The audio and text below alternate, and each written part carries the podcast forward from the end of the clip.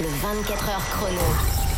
Que s'est-il passé sur Terre lors des dernières 24 heures C'est Sandra qui nous dit tout. Et on commence, euh, Clément, avec une info sur Ikea. La marque euh, suédoise ne plaisante pas avec ceux qui s'inspirent de trop près euh, de ses magasins. Figure-toi que Ikea a donné 10 jours à un jeu vidéo d'horreur de retirer toute ressemblance avec l'enseigne. Non. Le jeu ci s'appelle The Store is Closed et c'est un jeu de survie dont la sortie n'est pas prévue avant 2024.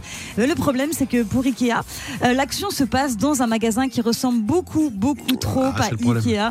Eh ouais, tu vois, le magasin il s'appelle Steer, le logo est écrit en jaune sur une façade bleue, donc forcément ça fait penser à Ikea. Vous voyez ça comme un hommage, les gars. Et quand les lumières sont éteintes, ben, le staff attaque le joueur et ce dernier doit trouver tout ce qu'il peut pour se défendre et survivre. Donc ça ne plaît pas du tout à Ikea. Allez, vous cachez derrière une Billy, c'est le seul conseil que j'ai à vous donner.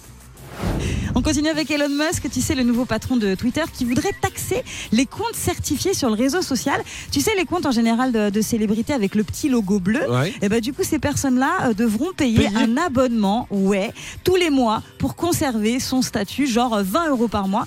Et si aucune taxe n'est versée, la certification pourrait disparaître en 90 jours. Mais non. Et si Attends, je regarde, je crois que je l'ai pas. non, c'est Ah, bon. c'est bon, je l'ai pas. Vous pouvez. Je l'ai que sur Insta, moi, Clem Lacruste. Et on finit avec une info sur Cristiano Ronaldo qui s'est offert, figure-toi, la maison la plus chère du Portugal, une villa estimée à 21 millions d'euros, une demeure immense évidemment qui s'étendrait sur une surface de 2720 mètres, euh, située dans l'un des quartiers pardon, les plus riches de Lisbonne. Cristiano et sa famille pourraient s'y installer euh, bientôt en 2023, de quoi relancer les rumeurs autour du retour du joueur au Portugal. Son nom avait été évoqué cet été, voilà, peut-être à Lisbonne. euh, Il, sera, il se rapproche surtout de l'âge de la retraite. hein, Là, il est, de, Ah bah il est né en oui. 87 pour un Ah footballeur. oui. Ça commence à se rapprocher. Dans 2-3 ans, euh, ce sera un jeune retraité. Il aura une belle maison. c'est- Il aura Ouais. la plus grosse de- du Portugal. Il est content. ça, Titre.